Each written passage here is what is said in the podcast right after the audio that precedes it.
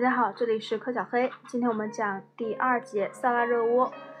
一九一四年六月二十八日，弗兰茨·费迪南大公及其妻子在新近吞并的波斯尼亚省首府萨拉热窝遇刺。刺客是波斯尼亚的一个塞尔维亚族青年学生，名叫加弗里洛·普林西普。他行刺绝不是孤身一人，在他的背后是塞尔维亚秘密组织——不同耶夫宁斯及众所周知的黑手社。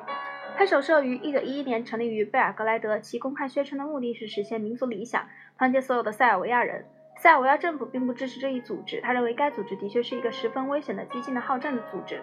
但这并不妨碍黑手组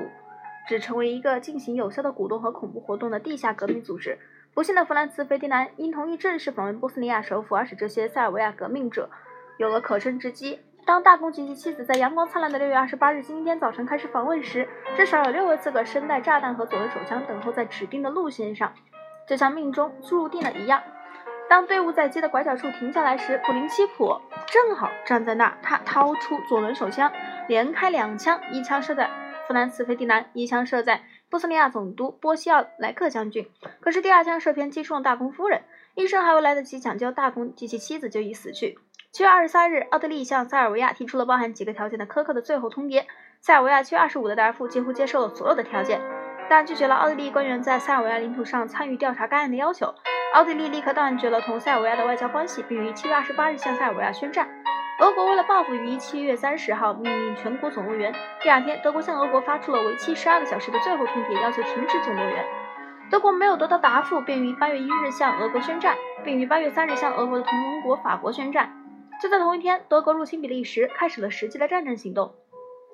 英国人在德国卷入后开始干预，但他们由于对法国的秘密的军事承诺而没有公开进行干预。相反，他们证明自己的介入是对德国入侵比利时的反应，这更已为英国公众所接受。这样，欧洲各强国萨拉热萨拉热窝谋杀事件才过去五个星期时就已开始互相进攻。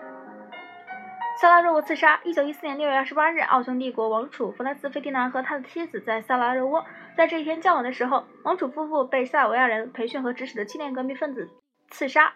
点燃了导致第一次世界大战这一危机的导火线。这是刺杀后奥匈帝国的警察逮住其中一个凶手的情景。大家可以去网上搜一下图片。我们下节会讲到第三节战争的欧洲阶段，一九一四至一九一七年。这里是第三十六章，第一次世界大战全球性影响。全球通史从史前史到二十一世纪，我是柯小黑，我们下次见。